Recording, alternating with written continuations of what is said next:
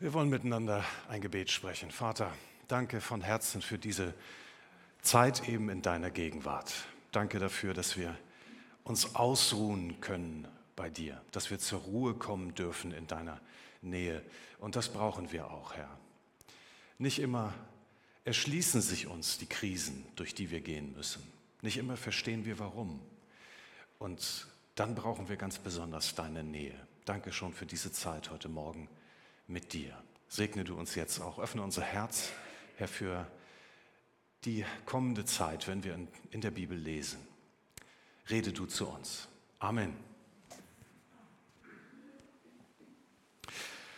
Ja, wir sind in unserer Predigtreihe verankert und heute haben wir das Thema verankert in Krisen. Und heute werden wir miteinander nachdenken über eine klassische Schiffbruchgeschichte.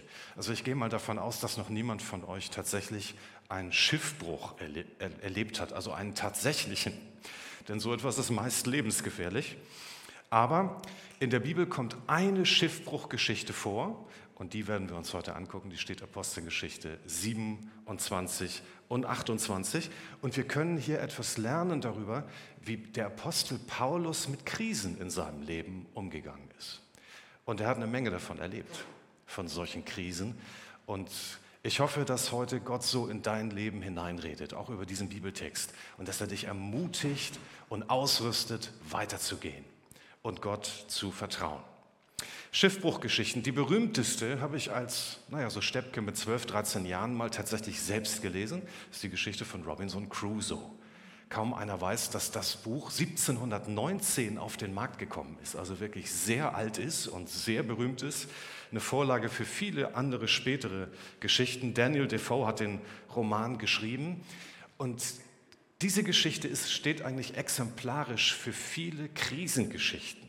Also da erleidet jemand Schiffbruch, ist ganz allein auf einer einsamen Insel und er hat nun keine Wahl, er muss sich mit den neuen Gegebenheiten anfreunden und muss ums Überleben kämpfen.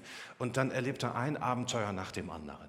Und immer wieder scheitert er, muss aber wieder aufstehen und überleben. Und das schafft er auch. Und man sieht an der Figur, wie sie sich entwickelt. Die Figur wird stärker, wird belastbarer.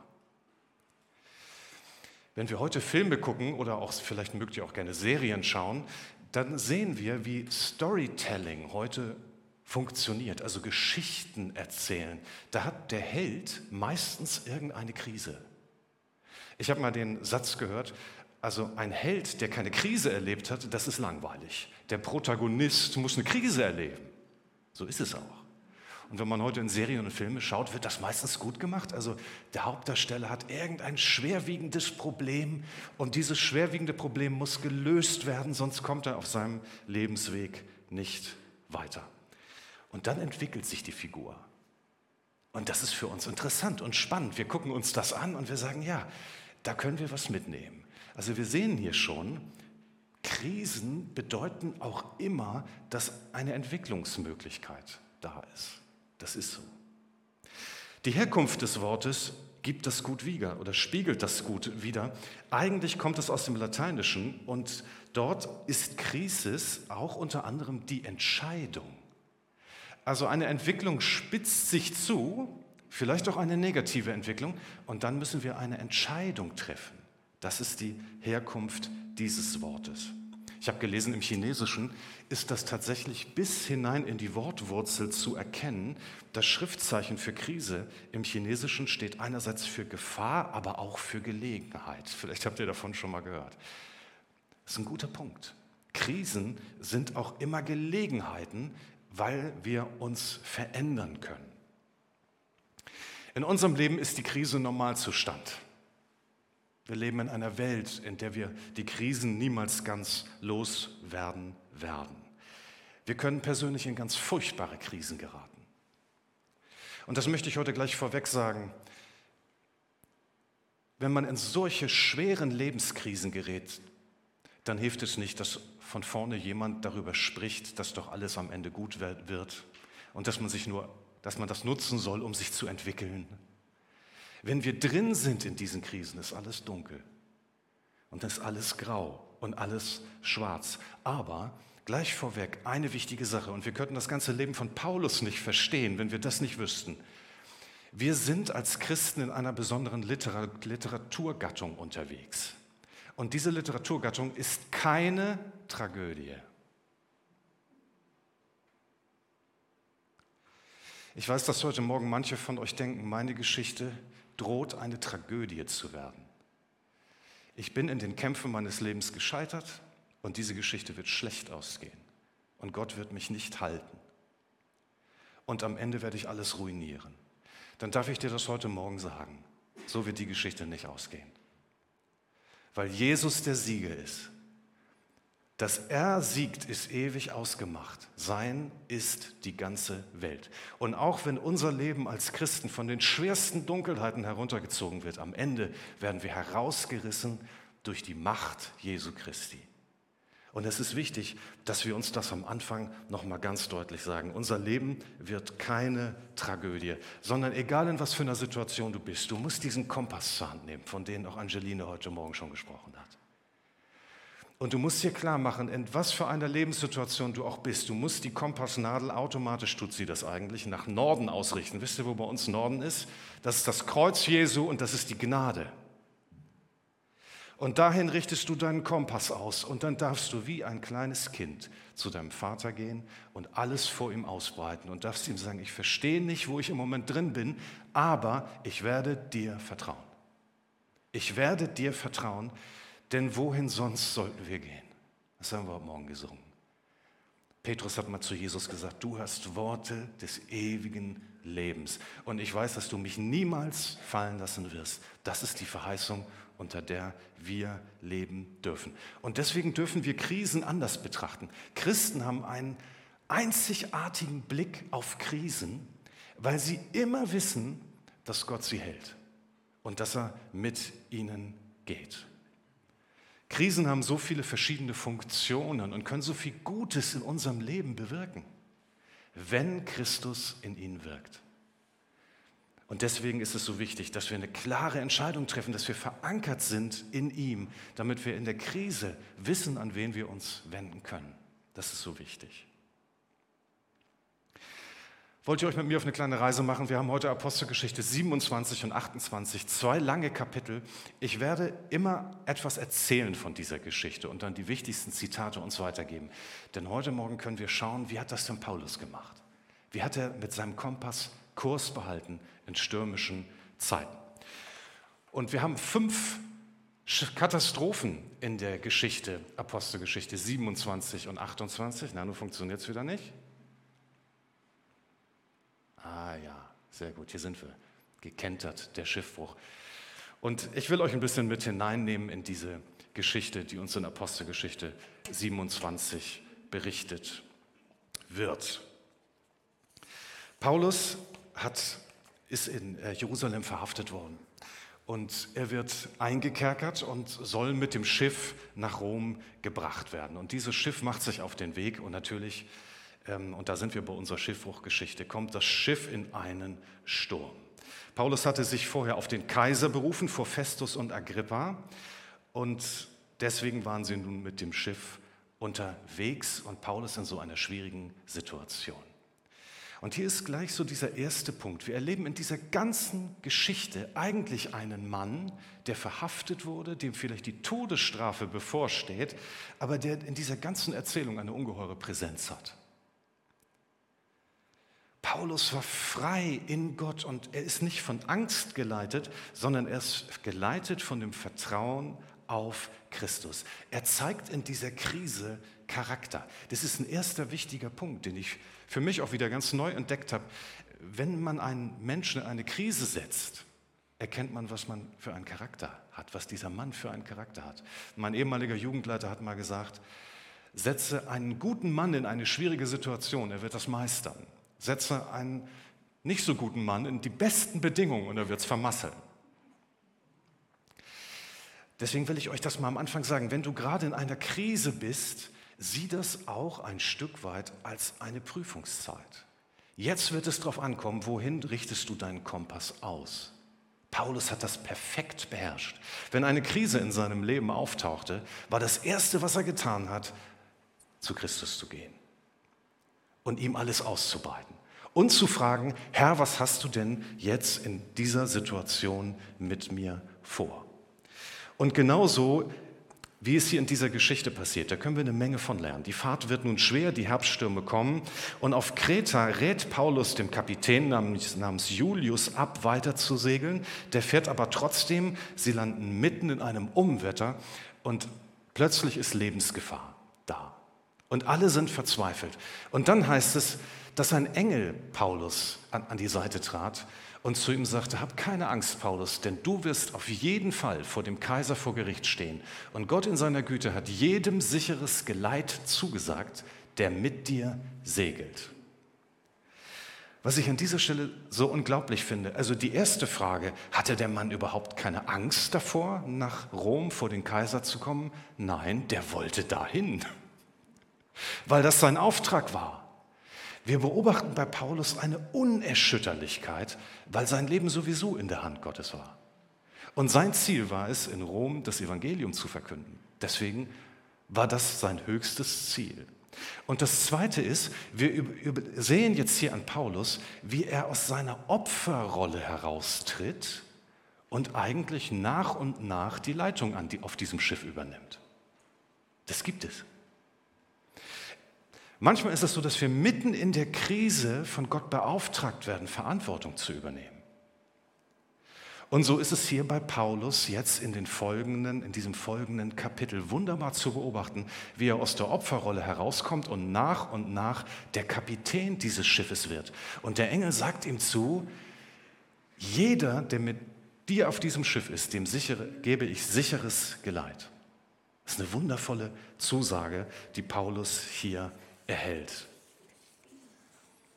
Es ändert sich die Leitung auf dem Schiff, wo einer da ist, der Jesus vertraut. Da ändern sich die Leitungsverhältnisse. Und es ist schön zu sehen, wie Paulus das nun macht. Zunächst betet er mit den, mit den Seeleuten. Danach fängt er an, erste Anweisungen an Deck zu geben und zum Schluss feiern die sogar zusammen so eine Art kleines Abendmahl. Mitten im Sturm wird das Evangelium verkündet, weil jemand weiter vertraut hat. Warum war Paulus dazu fähig? Er verfügte über die erstaunliche Fähigkeit, jede Lebenswendung wie eine Führung Gottes zu sehen und einfach weiter zu vertrauen. Philippa 4, Vers 12 schreibt da mal, ob ich nun wenig oder viel habe, ich habe gelernt, mit jeder Situation fertig zu werden. Ich kann einen vollen oder leeren Magen haben, Überfluss erleben oder Mangel leiden, denn alles ist mir möglich durch Christus, der mir die Kraft gibt, die ich brauche. Alles ist dir möglich in Christus, der dir die Kraft gibt, die du brauchst. Und dann kommt es hier zu dieser wundervollen Gemeinschaft mitten im Sturm. Und dann nahm er, Paulus, etwas Brot, dankte Gott vor ihnen allen, brach ein Stück ab und aß es. Und da fassten alle wieder neuen Mut an Deck und konnten weitergehen. Da habe ich gedacht, so ein Diener Gottes möchte ich sein. Der nicht umfällt, wenn Stürme auftauchen, weil er sich um sich selber Sorgen macht, sondern der sieht, dass Christus im Sturm wirken kann. Der zweite Teil der Geschichte nun ist, das, ist der Schiffbruch nicht mehr zu vermeiden. Das Schiff zerbricht an den Felsen einer unbekannten Insel. Und dann heißt es, sobald wir sicher an Land waren, erfuhren wir, dass wir uns auf der Insel Malta befanden. Das ist ein sehr interessanter Teil dieser Geschichte. Gott setzt uns manchmal einfach irgendwo aus in Krisen. Habt ihr das schon mal erlebt? Da wollten wir niemals hin, aber jetzt sind wir da haben Schiffbruch erlitten, sind gestrandet. Und jetzt darf ich uns heute zusagen, Gott benutzt solche Orte. Gott benutzt solche Orte. Malta, das Wort kommt vom römischen Melite und das bedeutet übersetzt Zufluchtsort. Das ist interessant, oder? In der Bibel ist nichts zufällig. Die landen da auf einem, in einem Zufluchtsort. In Krisen gibt uns Gott manchmal Platzanweisungen, die wir zunächst ablehnen, aber die sich dann für uns und für andere als überaus wichtig herausstellen. Wenn wir an diesen Orten sind, ist zunächst alles furchtbar, aber dann entpuppen sich solche Orte als genau von Gott gewählt. Er bringt dich niemals irgendwo hin, wo du nicht hin sollst. Kannst du das glauben? Und ich weiß, er bringt uns an ganz, an ganz schwierige Orte. Aber er ist auch an diesen Orten da und er wirkt an diesen Orten. Und wir müssen verstehen, dass auf der anderen Seite des Sturms vielleicht eine Aufgabe wartet oder ein Mensch wartet, der, dem oder der wir begegnen sollen, für die wir ein Segen sein können. Wir haben mal als mit unseren jungen Leuten eine Jugendfreizeit gemacht und haben uns nur beschäftigt mit gestrandeten Persönlichkeiten in der Bibel. Das war eine super Freizeit. Das war eine super Freizeit. In der Bibel landen laufend Leute an irgendwelchen Orten, wo sie nicht hinwollen. Ob nun selbst verschuldet oder weil Gott es zugelassen hat. Aber Gott benutzt solche Orte. Und vielleicht ist es für dich an der Zeit, die Aversion gegen diesen Ort gerade abzulehnen und zu fragen, Herr, was willst du denn hier bewegen? Meine persönliche Erfahrung ist, wenn Christen stranden, dann sind sie keine verlorenen Leute, sondern dann will oft Gott etwas vorbereiten. Die wichtigsten Lebensthemen für Menschen werden oft in Krisen entdeckt. Würdet ihr mir das bestätigen? Also wenn man sein Lebensthema sucht, da wo Gott einem Gaben und Fähigkeiten gegeben hat oder wo wir gebraucht werden, oft finden wir es im Zusammenhang mit Krisen.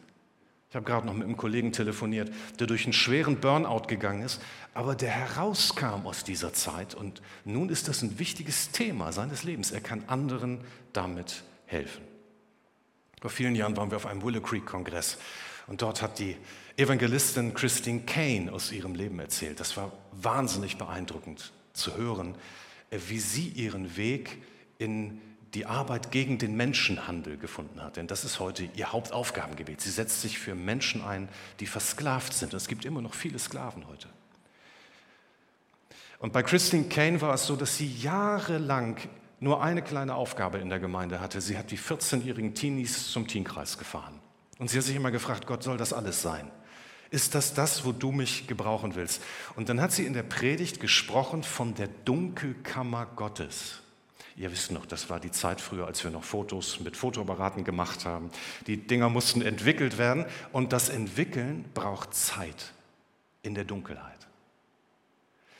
Das können wir heute nicht mehr nachvollziehen. Mit unseren Handys ist das Foto sofort da und manche jungen Leute oder wir alle glauben manchmal, dass auch bei uns alles sofort da sein müsste, wenn es um unser Lebensthema geht. Nein, das geht in die Dunkelkammer.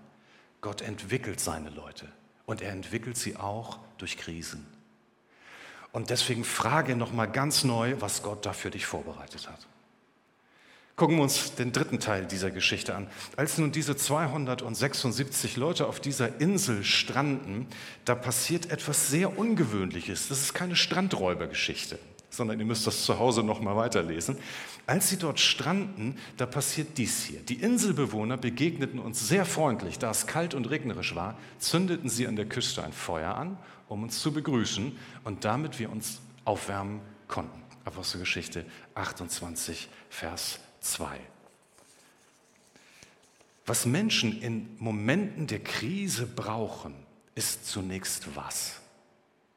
Keine Lösung von Problemen sondern sie brauchen ein wärmendes Lagerfeuer. Sie brauchen Gemeinschaft. Sie brauchen Ermutigung. Sie brauchen Zuspruch. Durchatmen, Sicherheit, Versorgung. Katastrophen und Krisen, die mögen furchtbar sein, aber eine wichtige Funktion haben sie. Sie wecken in uns die Sehnsucht nach Gemeinschaft. Ich glaube allein schon, das ist ein Grund, warum Gott Krisen in unserem Leben immer wieder zulässt, weil wir, nicht, weil wir immer wieder darauf gestoßen werden müssen, was wichtig ist im Leben. Und das Wichtigste oder eine der wichtigsten Dinge ist, dass wir mit Menschen unterwegs sind, die wir lieben und die uns lieben, dass es intakte Beziehungen sind. Krisen werfen dich darauf zurück und das mag eine gute Sache sein. Und so ist es hier auch in dieser Geschichte. Krisen klären die Wichtigkeiten. Sie rücken etwas zurecht. Und deswegen ist dieses Bild vom Lagerfeuer ein so starkes Bild und passt auch sehr gut zur Gemeinde. Gemeinde soll so ein Lagerfeuer sein. Aber nun passiert in dieser Geschichte etwas Ungewöhnliches und das ist für uns fromme Leute sehr wichtig. Es helfen keine glaubenden Menschen, sondern es helfen einfach die Inselbewohner. Und auch der Paulus braucht Hilfe. Da bin ich in Gedanken kurz angehalten, habe gedacht, das ist das ist wichtig herum. Hier, das ist wichtig. Hier findet etwas anders herum statt. Andere helfen Paulus, die Heiden dem Apostel. Manchmal müssen wir, wenn wir gestrandet sind, etwas kapieren. Auch wir brauchen ab und an Hilfe. Das ist hart für Leute, ähm, die von sich glauben, dass bei ihnen alles in Ordnung ist. Das fällt uns schwer. Fällt dir das auch schwer? Mir fällt das schwer. Zuzugeben, dass ich jetzt Hilfe brauche und Unterstützung brauche. Aber selbst die weisesten Christen erleben Krisen und Schwierigkeiten. Wir möchten immer aus einer starken Position heraus handeln. Das haben wir so im Blut. Aber manchmal zwingt Gott uns, dass wir zu unserer Schwachheit stehen. Krisen erden uns, sie machen demütig. So ist es einfach.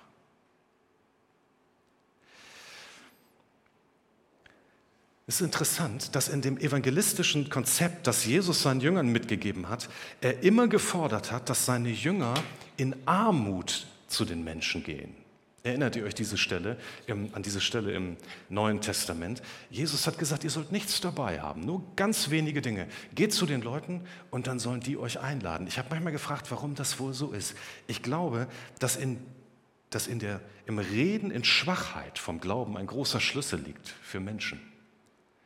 Wir sollten nicht von oben herabkommen, sondern wir sind selbst hilfebedürftig. Wir sind selbst verletzlich und sollten nicht von oben herab sprechen. Nicht so tun, als bräuchten wir keine Lagerfeuer mehr. Wenn Gott Türen auftun will, nimmt er uns gerne unsere Stärke und unsere Sicherheit. Und hier wird das zu einem Türöffner für die ganze Insel. Dann kommt die vierte Krise, die Schlange. Was kann jetzt noch kommen, fragt man sich. Als Paulus gerade einen Arm voll Reisig, das er gesammelt hatte, ins Feuer legte, da biss sich eine Schlange aufgescheucht durch die Hitze in seine Hand fest. Und die Inselbewohner sahen die Schlange an seiner Hand hängen und sagten sich, das ist bestimmt ein Mörder. Wenn er auf dem Meer entkommen ist, so lasst, lässt ihn doch die Rachegöttin ihn nicht am Leben. Also da fragt man sich also nach solchen schwierigen Katastrophen und Krisen, jetzt noch was da oben drauf. Aber so ist es manchmal. In diesem Fall lag eine Schlange wegen der Kälte starr zwischen dem Holz und als es warm wird, erwacht sie zum Leben. Wenn etwas wärmer wird im Reich Gottes, wachen manchmal so destruktive Dinge in der näheren Umgebung auf und wollen das wieder kaputt machen und zerstören. Schlangenbisse das sind für mich so Schicksalsschläge, Angriffe des Bösen, scheinbare Unfälle, alles, was unser Vertrauen komplett in Frage stellt. Und das ist der Moment, an dem diese Inselbewohner Paulus anschauen und ihre ganz eigene theologische Interpretation dieses Problems vorweisen können. Nun muss man wissen, der Glaube der Malteser ähm, fokussierte sich besonders auf die Inselgottheit Dike und das war die Göttin der Gerechtigkeit und der Rache. Vendetta, die Blutrache in Sizilien, die hat da ihren Ursprung. Also am Ende werden wir alle von der Rachegöttin, da wir versagt haben und Fehler gemacht hatten, ähm, zur Rechenschaft gezogen. Dem Schicksal der Rachegöttin erkommt keiner. Dieser Mann muss also ein Mörder sein. Das ist hochinteressant, weil ihr denkt jetzt, naja, das haben Menschen damals gedacht, die an diese fremde Gottheit glaubten. Es gibt dieses Denken auch manchmal unter Christen. Wenn jemand eine so schwere Krise trifft, dann muss da eine geheime Sünde in seinem Leben sein. Manchmal haben wir sogar die Stimme in uns selbst, die sagt, naja, eigentlich habe ich es verdient. Wer hat das bei sich schon mal gedacht? Dann darf ich dir jetzt noch einen Satz zu sagen, heute Morgen. Der Satz lautet folgendermaßen, ja, Gott züchtigt seine Kinder, aber er macht sie nicht fertig. Das macht Gott nicht. Ich möchte es noch, noch, noch klarer sagen, so geht Gott nicht mit seinen Leuten um. Wenn du das glaubst, dass Gott dich in dieser Krise nun vernichten möchte, dann bist du noch nicht bei der Gnade und im Evangelium im Kern angekommen. Und hier bei Paulus ist es natürlich auch nicht so. Was macht Paulus jetzt? Er nimmt diese Schlange, die sich da verbissen hat an seine Hand, er nimmt sie einfach, er verliert kein Wort darüber, wirft sie ins Feuer und er geht einfach weiter. Wisst ihr, wem mich das erinnert? Das hat mich an Luther erinnert, dem mal der Teufel während der Zeit seiner Bibelübersetzung gegenübersteht und Luther sagt zu ihm, auch du bist es. So ist das hier. Paulus rechnet mit solchen Schicksalsschlägen. Er weiß, dass es Angriffe gibt. Er weiß, dass es Krisen gibt, aber er stellt es bewusst unter die Macht seines Herrn. Denn der Herr selbst hat im Lukas-Evangelium gesagt, ich habe euch die Macht gegeben, zu treten auf Schlangen und Skorpione. Und genau solch eine Situation hatte Jesus damit gemeint. Wenn wir für ihn unterwegs sind, wenn wir uns einsetzen, gibt es Momente großer Rückschläge. Aber er ist da und er hält uns in der Hand.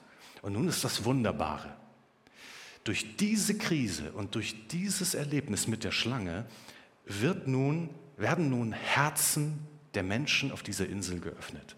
Dieses Ereignis wird zum Schlüssel oder zum Schlüssel für die Bewohner dieser Insel. Sie begriffen, dass Paulus nicht dem Schicksal ihrer Rachegöttin ausgeliefert war, sondern dass er frei war in seinem Glauben an den lebendigen Gott. In Krisen sehen andere, wer wir sind. Und es gibt schlimme Ereignisse im Leben von Christen. Und trotzdem können auch diese dunklen Ereignisse zu einem Schlüssel werden für andere Menschen, wenn sie sehen, wer wir sind. Einen letzten habe ich noch, einen ganz kurzen. Die Geschichte ist immer noch nicht zu Ende. Die fünfte Katastrophe und man denkt, jetzt muss doch mal Schluss sein. Jetzt bricht auf dieser Insel in Malta auch noch ein ganz berühmtes Fieber aus, was es bis ins 17. Jahrhundert noch wirklich gab. Es ist das Malterfieber, eine besonders aggressive Form mit Fieberanfällen, eine Krankheit, die die Menschen sehr ernst genommen haben. Und in dieser Zeit, als, die, äh, als Paulus hier auf Malta ist, bricht dieses Fieber aus. Da erkrankte der Vater des Publius auf einmal an Fieber und Ruhe und Paulus ging zu ihm hinein und als er für ihn betete und ihm die Hände auflegte, wurde er gesund. Publius hatte er kennengelernt auf dieser Insel, war zu einem Freund geworden. Sein Vater erkrankte an diesem Fieber und Gott benutzt nun diese Krankheit, um auf dieser Insel eine Art Erweckung zu schaffen.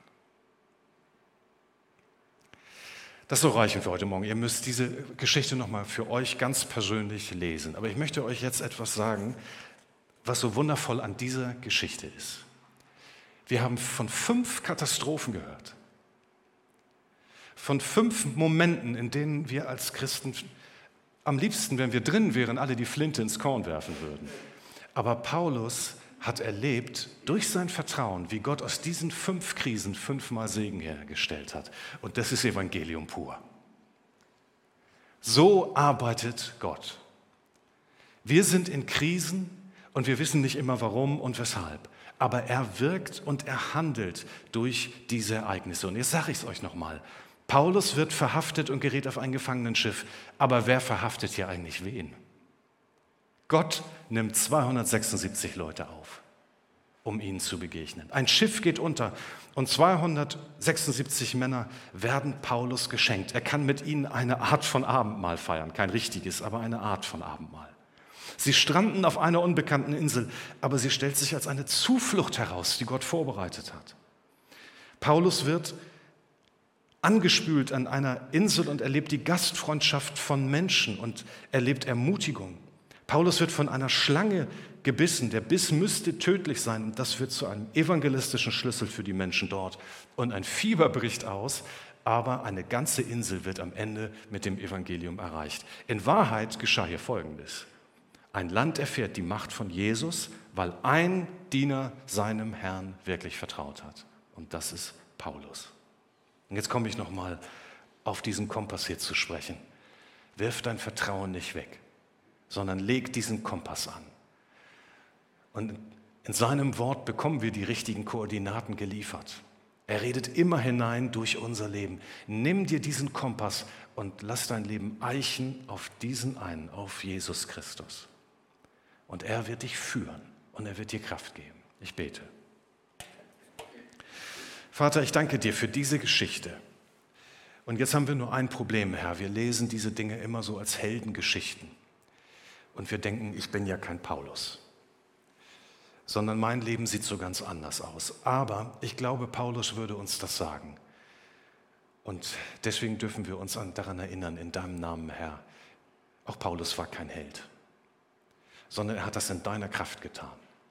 Und deswegen bitte ich dich jetzt in dieser Sekunde, dass du diejenigen, die es heute Morgen wirklich brauchen, ausrüstest, weiterzugehen. Ob mit Antworten oder ohne. Egal in welcher Krise wir unterwegs sind. Herr, ich bitte dich darum, dass wir die Kraft haben, dir unser Vertrauen auszusprechen und dass du dann eine gute Geschichte aus unserer vermeintlichen Tragödie machst, dass du uns segnest. Darum bitte ich dich. Amen.